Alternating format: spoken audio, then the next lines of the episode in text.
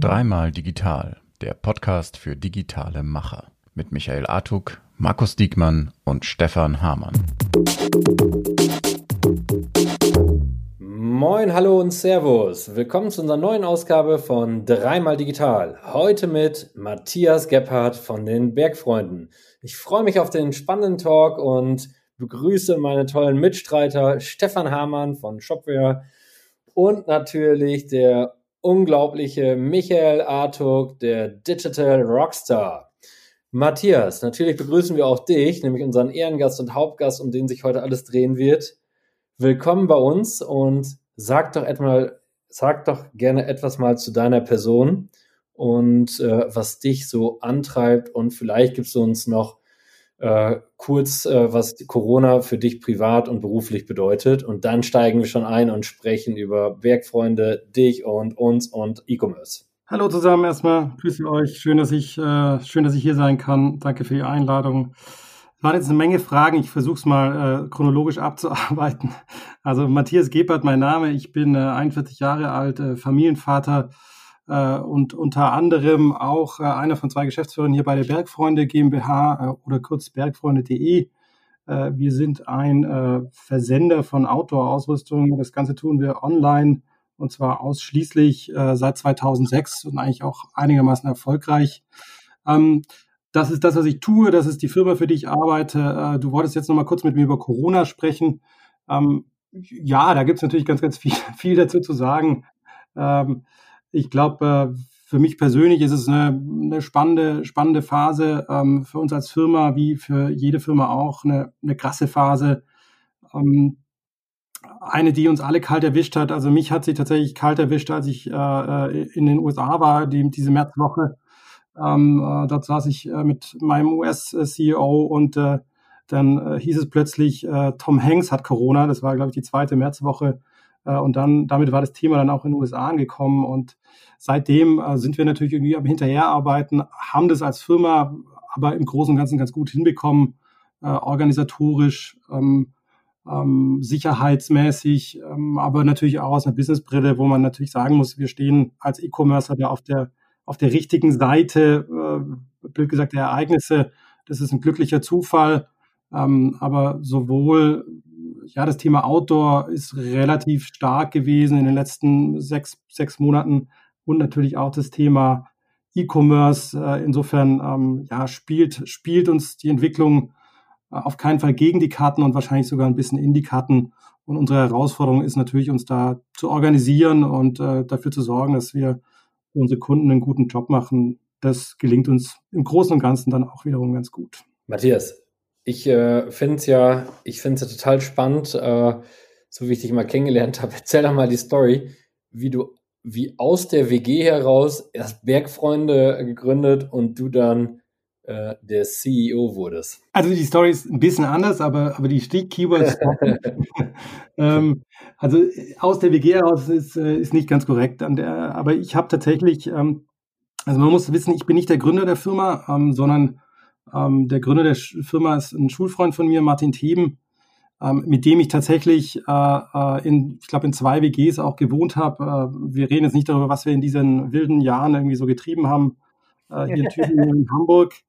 Äh, sondern, und dann haben sich unsere Wege getrennt, auch wieder. Ich, ich bin dann sozusagen in die Beratung gegangen äh, und er war in, in Hamburg tatsächlich und es war 2005, ja, und 2005, das kann man sich ja heute gar nicht mehr vorstellen. Das waren ja wirklich die wilden Jahre noch des E-Commerce. Da konnte man äh, gebootstrapped noch ganz stattliche E-Commerce-Unternehmen gründen.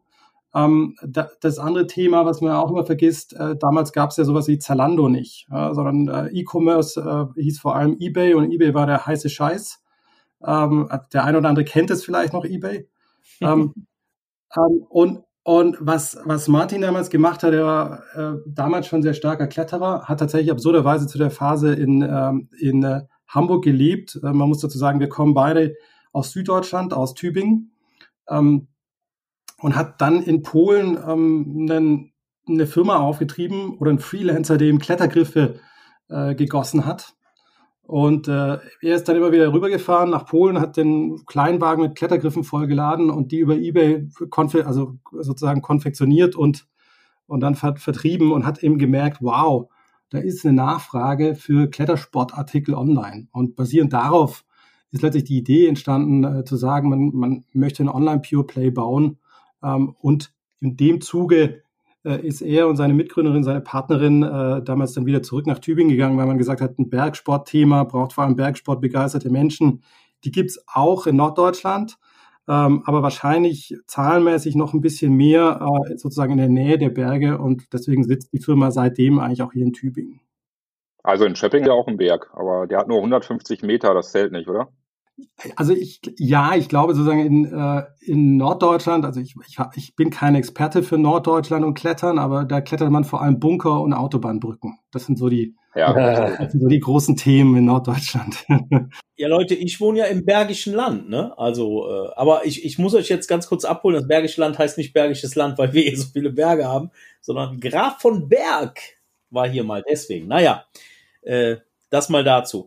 Äh, ja, Matthias, ganz spannend. Jetzt hast du ja gerade gesagt, die wilden Zeiten bei eBay. Jetzt darf ich mal ein bisschen äh, punkten hier und dir erzählen, dass ich 2001 angefangen habe. Da war es noch richtig wild, ja, also noch wilder.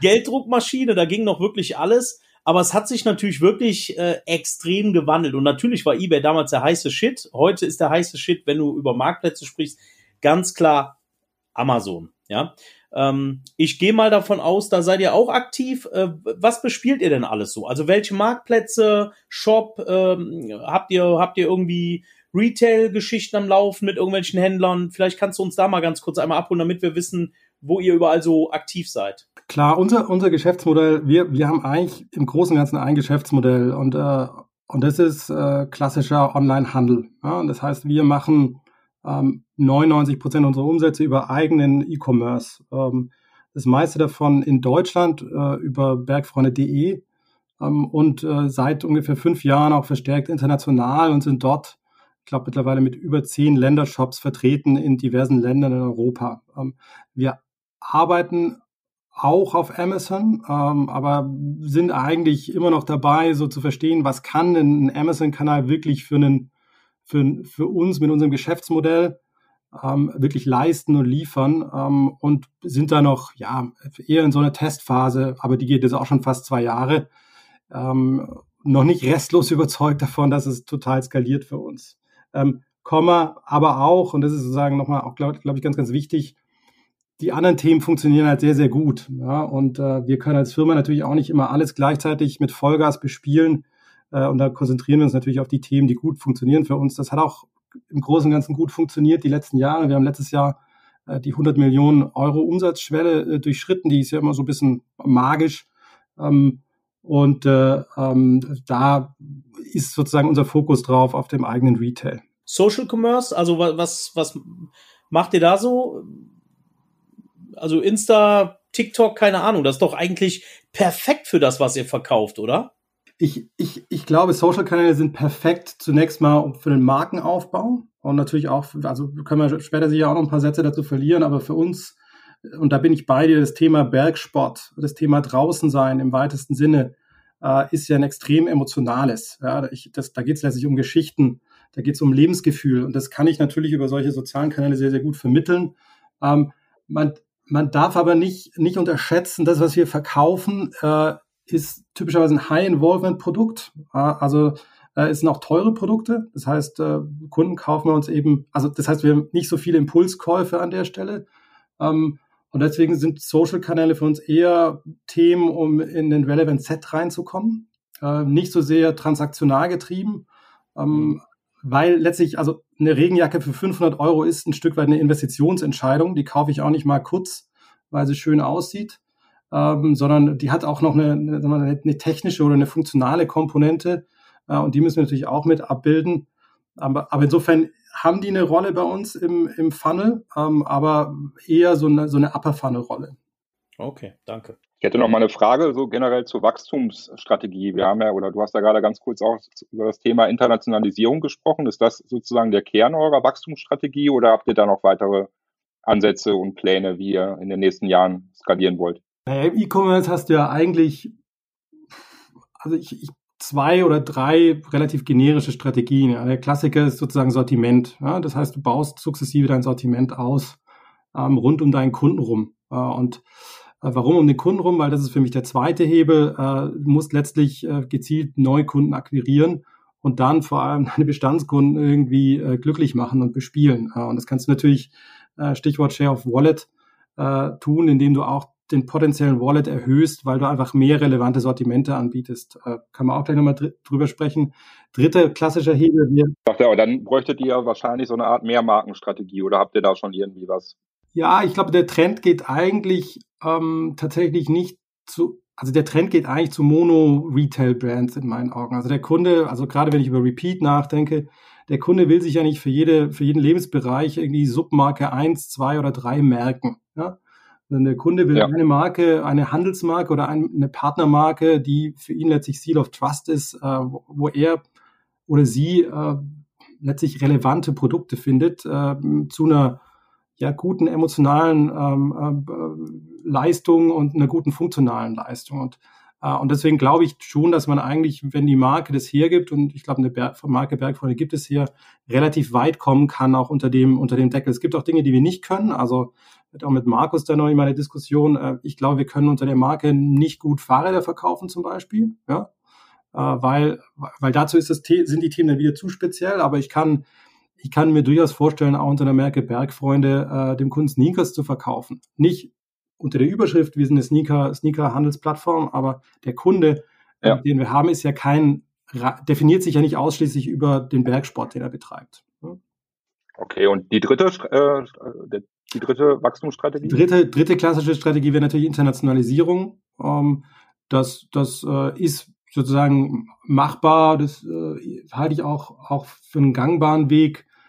Wobei man dann natürlich an einem bestimmten Punkt auch an, an, an Grenzen stößt, äh, wenn man zum Beispiel mit unserem Modell, was sehr premium-orientiert ist, das heißt, wir verkaufen relativ hochpreisige Artikel, äh, relativ vollpreisorientiert, tue ich mir tatsächlich in manchen Märkten, auch Emerging Markets in Europa, täte ich mir schwer, deswegen sind die auch nicht so attraktiv. Ähm, da müsste ich dann über, über andere Sortimente nachdenken. Der vierte Weg, ähm, insofern sind es vier in meinen Augen nicht drei, wenn dann natürlich, dass ich sage, ich versuche nochmal ähm, ähm, über neue Kanäle oder also Businessmodelle, Marktplätze oder irgendwelche neuen App-Modelle, äh, ja, komplett neue Kundenstämme zu erschließen. So. Äh, also das sind so die vier generisch, generischen Modelle, die, die in meinen Augen so, so, so existieren. Äh, für mich ist der aller, allerwichtigste, äh, ist letztlich den Kunden glücklich zu machen und äh, den Kunden äh, zu bespielen, so dass er wieder kauft. Das ist, glaube ich, das Entscheidende und die, die Grundzutat für alles. Absolut. Ja, ich meine das ja enorm, ne? Komm, man muss ja mal wirklich sagen, bei aller Bescheidenheit, die wir als äh, Outdoor-Branche äh, natürlich haben. Aber was ihr da leistet, ist ja wirklich krass. Ich meine, 100 Millionen im letzten Jahr, 25 Prozent mindestens Wachstum dieses Jahr wieder draufgepackt bei einem super Ergebnis. Ich meine, liebe Zuhörer, ich weiß nicht, wer das von euch gut einschätzen kann, aber als klassischer Händler heute, als klassischer Retailer markenübergreifend, damit also nicht nur eigene, äh, eigene Marken zu verkaufen, sondern markenübergreifend Handel zu betreiben, erzielt man eine Durchschnittsrendite von drei bis äh, viereinhalb oder fünf Prozent, wenn man top ist und ihr schafft ständig über fünf Prozent zu kommen. Bei solchen Wachstumsszenarien, was ja wirklich, wirklich, wirklich mega ist. Warum seid ihr die, die in der Category eigentlich so krass performt, wo alle anderen verlieren. Und ich meine, wir haben gerade, ich möchte, du darfst das nicht sagen, das verstehe ich auch, äh, äh, weiß ich auch gar nicht, ob du sagen darfst, ich vermute es mal, aber wenn ich mal sehe, was mit Sportcheck passiert, was der, einer der Helden meiner jungen äh, beruflichen Phase damals im Retail war und jetzt rennt ihr denen so weg und zeigt, wie man nicht Minus, Minusergebnisse am laufenden Band produziert, sondern wirklich erfolgreich in die Zukunft gibt. Äh, gibt ihr einfach mehr Gas? Seid ihr mehr hungriger? Seid ihr innovativer? Neben allen anderen Strategien, die du eben schon gesagt hast, was ist euer Erfolgsgeheimnis? Ich glaube, es hat viele Aspekte. Ich, ich, ich werde tatsächlich nichts, also ich werde mich nicht zu Wettbewerbern großartig äußern. Nee, das verstehe ich auch. Aber, aber ich glaube, was, was du natürlich nicht vergessen darfst, ist, dass ein Sportcheck einfach auch ganz, ganz viele Filialen hat. Und, und äh, äh, damit hat er einen Vorteil nicht, den wir haben, nämlich Fokus auf einen Kanal. Ja, also letztlich, da geht es um, um, äh, und Markus, das siehst du vielleicht anders sozusagen mit eurem Geschäftsmodell, aber, aber für uns ist es äh, ganz, ganz wichtig, ja, ähm, diesen, diesen Fokus da zu haben, ähm, weil, weil nur so können wir eigentlich ähm, ähm, ja kontinuierlich an, an, an dieser Kundenbeziehung arbeiten. Und das ist, glaube ich, wir hatten ja auch mal im Vorgespräch darüber gesprochen, es, es geht ja eigentlich darum, ähm, wie kannst du eigentlich in der Nische ähm, oder in, dem, in der Category ähm, wirklich gut sein. Und am Ende des Tages gibt es da auch nicht so viel Platz, glaube ich, äh, für, für, für zig Player. Ähm, und der, der Weg für uns ist der Kunde und wir haben den Vorteil, dass wir in einer, in einer, mit sehr schönen oder sehr tollen Kunden und Kundinnen arbeiten. Warum? Weil, weil die natürlich alle ganz, ganz viel verbinden mit dem Thema Bergsport und Outdoor und draußen sein. Und das, dass das Thema relevant ist, äh, und zwar für, für viel mehr Leute als nur leistungsorientierte Bergsportler, hat sich jetzt auch im letzten halben Jahr nochmal gezeigt. Die Menschen wollen raus, die Menschen wollen auch ein einen Gegenpol haben zu dieser, zu dieser kompletten Virtualisierung, die, die jetzt gerade ja noch mehr stattfindet als sonst. Äh, und was kannst du tun, um die zu gewinnen? Du musst einmal ziemlich gut sein, fachlich, in meinen Augen. Äh, das heißt, du brauchst diese Hirnkompetenz äh, und musst den Kunden die, die Artikel sehr gut erklären können. Du musst, du musst extrem breite Angebote haben. Du musst extrem viel Beratung an allen Touchpoints haben ähm, das ist diese Kompetenzkomponente und dann hast du diese, diese Faszinations, äh, diesen Faszinationsaspekt, also diese Herzkomponente. Da geht es darum, wie treten wir als Marke auf, wie fühlt es sich an, mit uns zu interagieren, wie fühlt es sich an, mit unseren Kundenberatern zu, zu, zu sprechen, wie fühlt es sich an, eine E-Mail von uns zu bekommen. Und bei all diesen Dingen legen wir sehr, sehr viel Wert auf viele, viele Details und ähm, ähm, ich glaube, das sorgt dafür, dass Kunden dann äh, sich an uns erinnern. Und darauf kommt es an äh, und dann im Zweifelsfall auch wieder bei uns kaufen. Äh, und wenn ich das geknackt habe, dann ist alles andere vergleichsweise einfach. Ja, und ich meine, ihr wurdet ja auch gerade wieder ausgezeichnet für eure massive Detailarbeit, ne? Zum Händler des Jahres bei der SAZ äh, Sport. Also auch Gratulation dazu. Das Danke. ist ja definitiv. Das heißt, wenn wir da so drüber sprechen, dann finde ich es ja auch ganz spannend, was du gerade gesagt hast, so Fokus, Fokus, Fokus und Fokus auch durchsetzen und durchtreiben. Dann sind wir ja schon fast bei Performance-Kultur, wie man es heute nennt, oder OKRs oder, oder, oder, ne? Mhm. Äh, macht ihr das schon? Nutzt ihr solche Tools schon heute? Wir nutzen sie nicht so sehr, wie, sie, wie wir sollten. Am Ende des Tages ähm, äh, ist, ist die Challenge, mit der wir seit Jahren eigentlich unterwegs sind. Also ich bin seit neun Jahren hier dabei. Äh, bei dem Wachstumstempo verändert sich die Firma ja kontinuierlich. Ja, das ist äh, auf der einen Seite total cool, sozusagen sowas zu begleiten, zu treiben, äh, mitzuentwickeln. Es ist auch, ist auch ziemlich anstrengend, aber unser, unser, unsere Challenge ist eigentlich nicht sozusagen genug Ideen zu haben, sondern unsere Challenge ist, uns darauf zu fokussieren, dass wir die richtigen Dinge tun äh, und uns nicht allzu viele Fehler dabei erlauben. Ich glaube, das ist auch, auch wichtig, weil dazu sind wir natürlich als eher sozusagen kleiner Mittelständler jetzt auch nicht mit, äh, mit, mit einem absurden Kapitalpolster. Da, dazu haben wir auch nicht so viele Spielräume. Äh, und das ist so ein bisschen den Weg, den wir seit Jahren versuchen zu gehen. Ähm, äh, und, und das bedeutet für uns zum Beispiel, dass wir auch nicht jeden jeden Markttrend sofort folgen. Also wir sind also eher Early Adapters, manchmal sogar Late Adapters, ähm, ähm, was sich manchmal blöd anfühlt, wenn man so das Gefühl hat, man, man sollte viel schneller und innovativer sein, aber es sorgt halt dafür, dass die Dinge, die wir machen, meistens auch Hand und Fuß haben. Ähm, und um auf deine Frage dann nochmal ganz konkret einzugehen, für uns ist natürlich die Frage, wie können wir als, wir sind jetzt irgendwie bei, bei knapp 400 Leuten, ähm, wie schaffen wir es, dieses immer größer und komplexer werdende Gebilde, Unternehmen, äh, Bergfreunde, äh, wirklich auch innovationsfähig zu halten. Und da ist natürlich äh, für uns eine Beschäftigung mit, mit OKRs oder wie auch immer äh, äh, ausgestalteten Tools oder, oder Methodiken äh, essentiell an der Stelle. Wo siehst du denn das äh, meiste Innovationspotenzial, wenn wir über Innovation sprechen?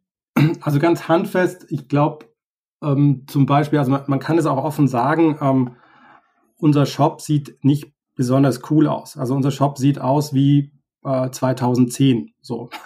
ähm, das ist auch nicht, das ist auch nicht schlimm, weil er performt halt wie Bolle. Ja. Ähm, äh, aber unser unser Einkaufs äh, Einkaufsexperience äh, ist ist nicht besonders gut. Ähm, sie ist mobil, okay, aber auch nicht besonders gut. Und aus einer Potenzialbrille sehe ich da das, das gewaltigste Potenzial. Ja, also auch nochmal auf das nächste Layer zu kommen. Wie kann ich äh, wirklich Beratung, äh, wie kann ich Personalisierung machen. Das sind alles auch Buzzwords übrigens, die sind alle auch schon fast wieder ein paar Jahre alt, aber so richtig gut gelöst hat es eigentlich halt auch noch niemand da draußen. Ja? Ähm, und da sehe ich nochmal mega viel Potenzial für uns äh, bei, bei, letztlich bei der Customer Experience. Ähm, und das wird der Hebel sein, wo wir auch viel investieren wollen in den nächsten Jahren. Was ich spannend fand, äh, gerade Matthias, das war so dieser, dieser Ansatz, wir, wir laufen jetzt nicht jedem Trend sofort hinterher. Ich, ich glaube, das ist eine, eine, mittlerweile eher eine Stärke, weil doch viele Leute dann immer meinen, oh ja, da müssen wir mit drauf. Ne? Und äh, anstatt, also man soll es auch nicht verpennen, so meine ich es nicht, aber so, so mal wirklich mal einmal durchatmen und gucken, ist das wirklich was? Äh, das sollte man auf jeden Fall. Das fand ich schon einen sehr schönen Ansatz. Ich will noch mal einen Schritt zurückgehen. Wir haben über Sportcheck äh, ganz kurz gesprochen. Da bin ich jetzt die Tage mal irgendwann noch vorbeigegangen an einem Laden in Köln. Ich glaube, der wird auch demnächst geschlossen. Äh, die haben natürlich viele Filialen gehabt. Ne? Siehst du das grundsätzlich als Negativpunkt? Also ist das etwas, was was so bleiben wird? Ihr habt ja zum Beispiel, ich glaube, 2009 habt ihr äh, euren Laden, den ihr hattet, geschlossen, habt euch dann eben nur noch für online entschieden. Ist das so ein Punkt, wo ihr vielleicht wieder zurückrudern würdet und sagt, naja, komm, wir können ja mal was probieren, so ein Pop-up-Store oder was weiß ich was? Äh, ist das eher auszuschließen oder? Aber ich finde das immer sehr, sehr spannend, dieses ganze Thema Retail, also vor Ort, Einzelhandel, ne, in, in gewissen äh, Regionen dann doch auch mal präsent zu sein, wie so ein Ankerkraut, die dann eben jetzt auch schon, ich glaube, fünften, sechsten Store aufmachen in Bochum. Äh, da geht's vielleicht auch nicht immer nur ums Verkaufen, sondern auch teilweise mal ums Branding. Genau, also ich glaube, das ist der entscheidende Punkt. Ähm, ich werde es überhaupt nicht ausschließen für die Zukunft, ähm, auch wenn wir es jetzt nicht kurzfristig geplant hätten. Aber die entscheidende Frage ist halt, warum?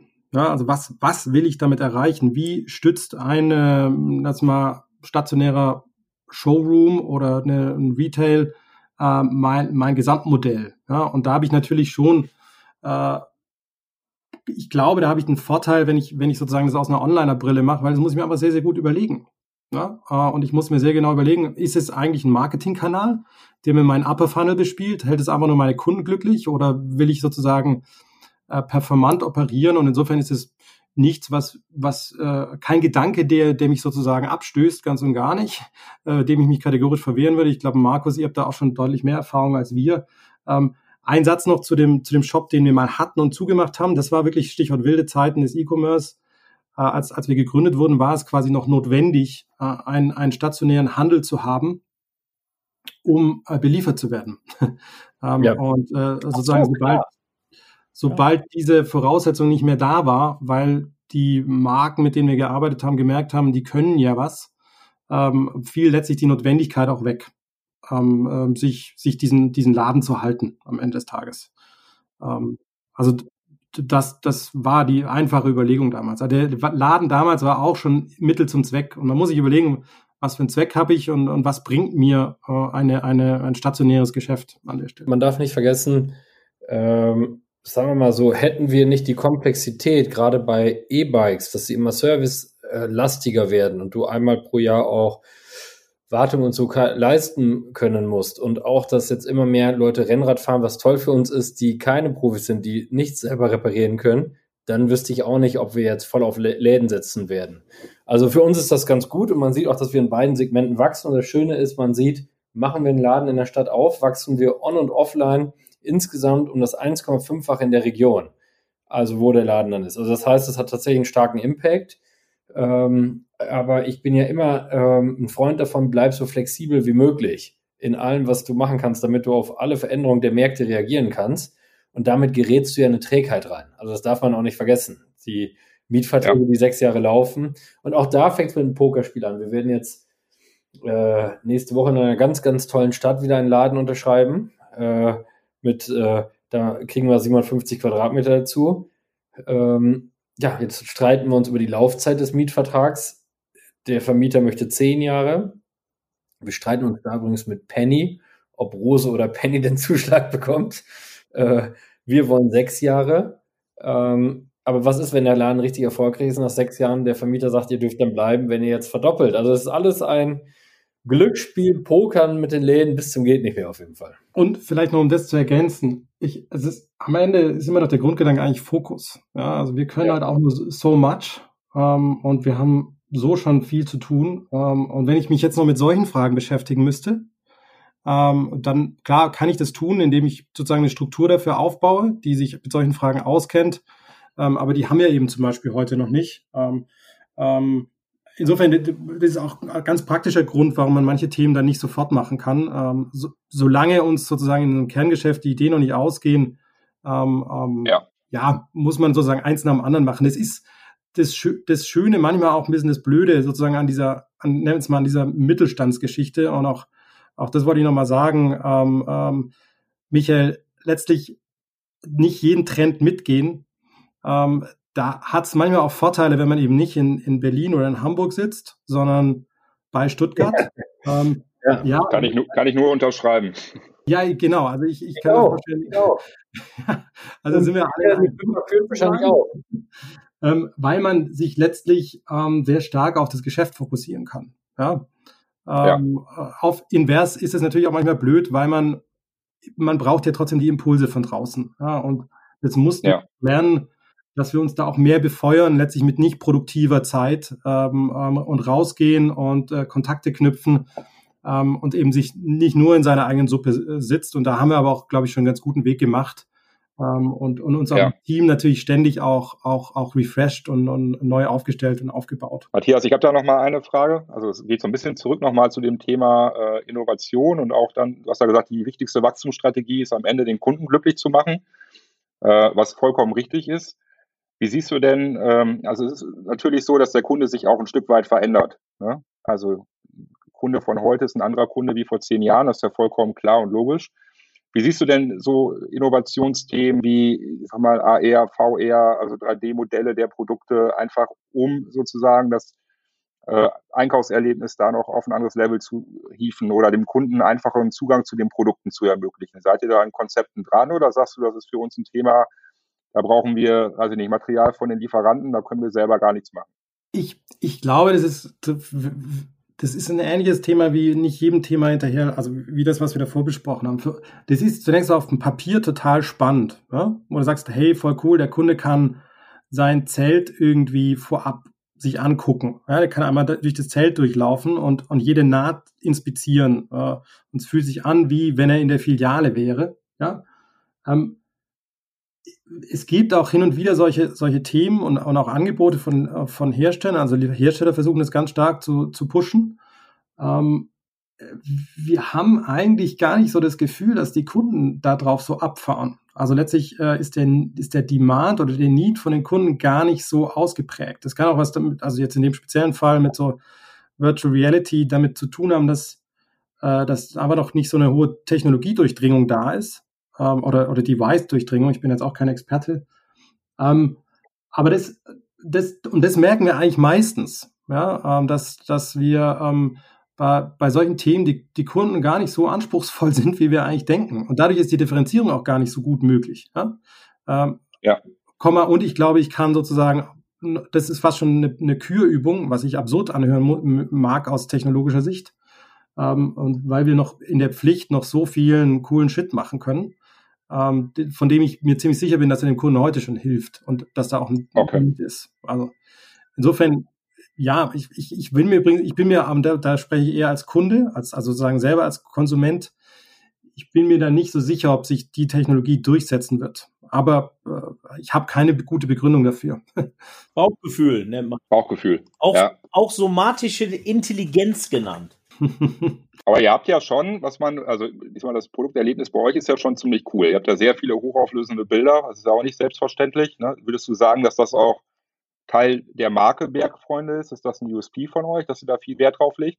Ja, natürlich legen wir viel Wert. Also zunächst mal, ähm, klar, die visuelle Darstellung der Produkte. Wir, wir äh, versuchen auch zunehmend natürlich eigenes Bildmaterial nochmal viel, viel mehr zu, zu äh, erstellen. Ich finde es ich find's als Kunde bei einem, bei einem anderen E-Commerce mega wichtig, ähm, sozusagen einen multisensoralen Zugang zu kriegen zu dem Pro Produkt. Ja? Äh, und der eine Kunde ja. macht das visuell, der andere ist sehr technisch orientiert und braucht sozusagen äh, ähm, jedes Feature in Daten. Ähm, ähm, der andere Kunde braucht ganz stark sozusagen so werbliche Impulse, der andere Kunde braucht Text. Ähm, viele Kunden brauchen ähm, schlicht und einfach die Einschätzung anderer Kunden. Und ich glaube, die ist tatsächlich mega wichtig. Äh, und da machen wir auch, glaube ich, einen ganz guten Job. Ähm, andere Kunden brauchen Beratung. Ähm, auch dort äh, kommt man einfach bei uns sehr, sehr weit. Das heißt, wir sind tatsächlich als einer der wenigen immer telefonisch erreichbar für den Kunden. Und wenn ich anrufe und mich beraten lassen will, dann habe ich da halt jemanden, der sich wirklich, wirklich auskennt mit den Produkten, der im Zweifelsfall Bergführer ist äh, und, und mir nicht mit einem Vertriebsauftrag, sondern mit einem Beratungsauftrag letztlich äh, erklären kann, warum die Jacke für 300 Euro vielleicht besser ist für das, was ich vorhabe, nämlich irgendwie ab und zu mal mit dem Hund spazieren gehen, als die 600 Euro Jacke. Und, und, und das ist, das ist so ein bisschen auch die Attitüde, die diese, die diese, zum Beispiel bei uns der, der die Gearheads haben, also die, die, äh, die Berater, da geht es um Kundenlösungen und ich glaube, das kommt an bei den Kunden. Ja, kann ich das immer eins zu eins messen? Nee.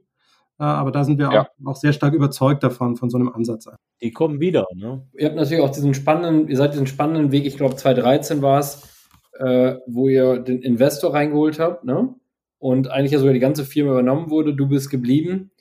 Hat sich deine Arbeit äh, großartig verändert oder weil ich meine, viele, ähm, viele, die diese Wachstumsstory so hinlegen wie ihr, kommen natürlich, ich meine, das ist immer schwer, so radikal zu wachsen, kommen immer zu dem Punkt, braucht man Investor oder hat man Angst vor dem Investor, verändert das das Leben drastisch, verliere ich meine DNA oder whatever, oder mache ich nur noch Reportings nach Amerika und habe ansonsten eigentlich gar nichts mehr mit dem Operativen zu tun. Wie war das für euch?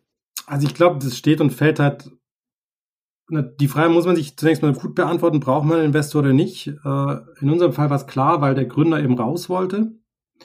Ähm, und dann steht und fällt halt damit, äh, den richtigen Investor zu finden. Also letztlich auch äh, jemanden zu finden, ein Team, eine, eine Company oder, oder ein Investmentvehikel zu finden, das zu den, das letztlich eine ähnliche Vorstellung hat, wie, wie man selber fairerweise, man kann es nie hundertprozentig davor, glaube ich, ähm, abchecken. Ja, also da gibt es auch keine, keine Garantie.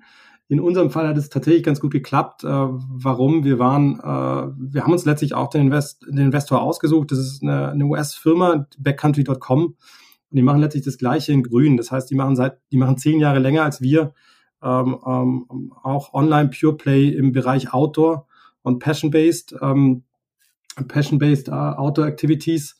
Ähm, und äh, dadurch haben wir, es ist zunächst mal schon mal sehr, sehr gut, weil die genau verstehen, wie unser Business funktioniert. Äh, und die große Frage ist ja meistens, äh, was passiert in so einer Relationship, wenn es mal nicht gut läuft.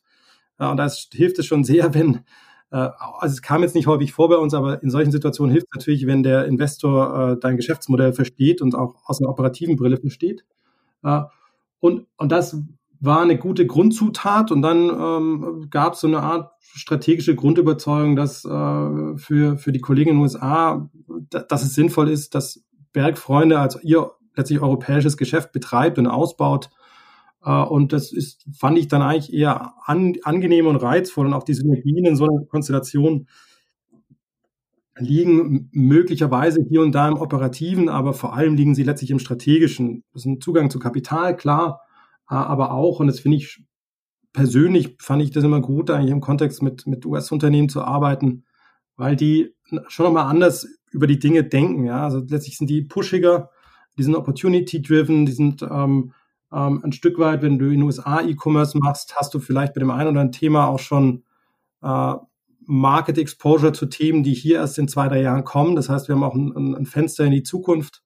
Das ist so im Gesamtpaket eigentlich schon, schon ganz spannend. Und was es uns natürlich einfach macht, ist auch, dass es wir eigentlich, seit, seit wir dort äh, Teil der Familie sind, eigentlich nie ein wirklich schlechtes Jahr hatten. Ähm, ähm, und äh, ja, das hilft natürlich auch. Meine, ein, meine eigene Rolle hat sich in der Phase natürlich auch fortlaufend geändert. Ich beschäftige mich nicht viel mit, mit Reporting an der Stelle, ähm, sondern mein Job ist wirklich sehr stark, äh, das Unternehmen hier und das Team irgendwie weiterzubringen und zu unterstützen, und äh, ja, das ist eigentlich sehr, sehr angenehm und sehr bereichernd. Ja, krass. Und wenn du für unsere lieben Hörer jetzt noch einmal so ein Summit machen würdest und du sagst, ich habe jetzt genau noch eine Minute Zeit, denen die krassesten Dinge mit auf den Weg zu geben, damit jeder ein bisschen Bergfreunde werden kann äh, in seiner Category. Was gibst du allen Gründern, was gibst du allen Mittelstandsunternehmen mit? Was sind die drei oder fünf wichtigsten Dinge, die jeder zusammengefasst beherzigen soll? Deine Zeit läuft die Top 5, mal schauen, ob ich fünf zusammenkriege, aber ich glaube, äh, am, am Anfang steht die Kultur. Ich glaube, du, du musst eigentlich, ähm, ich fange nochmal neu an, die Top 5, alles klar. Am Anfang steht, äh, und das ist letztlich lapidar, aber das Team, und es ist völlig egal, ob ich einen Mitarbeiter oder, äh, oder 400 Mitarbeiterinnen habe, du brauchst letztlich als Gründer, als GF ein, ein extrem gutes Team um dich rum, das, weil, weil sonst kannst du nicht skalieren. Äh, wie kriegst du ein gutes Team, glaube ich, über eine extrem, äh, über eine Kultur, die musst du selber leben als allererstes. Ich glaube, das ist auch mir am allerwichtigsten. Ähm, du musst eigentlich, wenn du ins Büro gehst oder wenn du auf in den Job gehst, der gleiche bleiben, der du, der du zu Hause bist und andersrum, sonst, sonst entsteht da irgendwie eine Differenz. Die ist, die ist nicht gut und die merken, glaube ich, die Leute auch. Ähm, wichtiges Thema äh, in dem Spiel auch, den Kunde mit sozusagen hundertprozentig ernst nehmen und dich, und dich darauf fokussieren, was braucht er, wie, wie wirkt das, was du und deine Unternehmung tut, äh, auf den Kunden. Äh, und dann bist du wieder bei dem Fokusthema. Äh, auch das ist, glaube ich, mega, mega wichtig. Äh, renn nicht allem hinterher, sondern schau, dass du ähm, ähm, lieber ein paar Dinge richtig, richtig gut machst. Ähm, im, Im Zweifel äh, zahlt sich das langfristig deutlich äh, besser aus. Jetzt waren es nur vier, äh, das fünfte liefere ich euch einfach nochmal nach. Das könnte doch sein. Sehr gut. Also, Matthias, wenn ich das fünfte für dich ergänzen darf, das ist doch regelmäßig den Podcast von dreimal digital zu hören und Netzwerken. Und kann man ohne, ohne den Podcast geht gar nichts. Das ist schon. Na also, geht doch. Also, ich danke dir. Hundertprozentig. Ich ähm, bedanke mich ebenfalls, äh, also nicht nur bei dir, Matthias, bei deinem gesamten Team für die tolle Story, die ihr gemacht habt. Ich bedanke mich bei Stefan und bedanke mich bei Michael und ja, bedanke mich vor allem bei unseren Zuhörern und wünsche euch eine tolle, erfolgreiche Woche. Lasst uns gemeinsam nach vorne. Das war's mit dreimal digital. Ciao. Ciao. Ciao. Danke, dass ich da sein durfte. Ciao.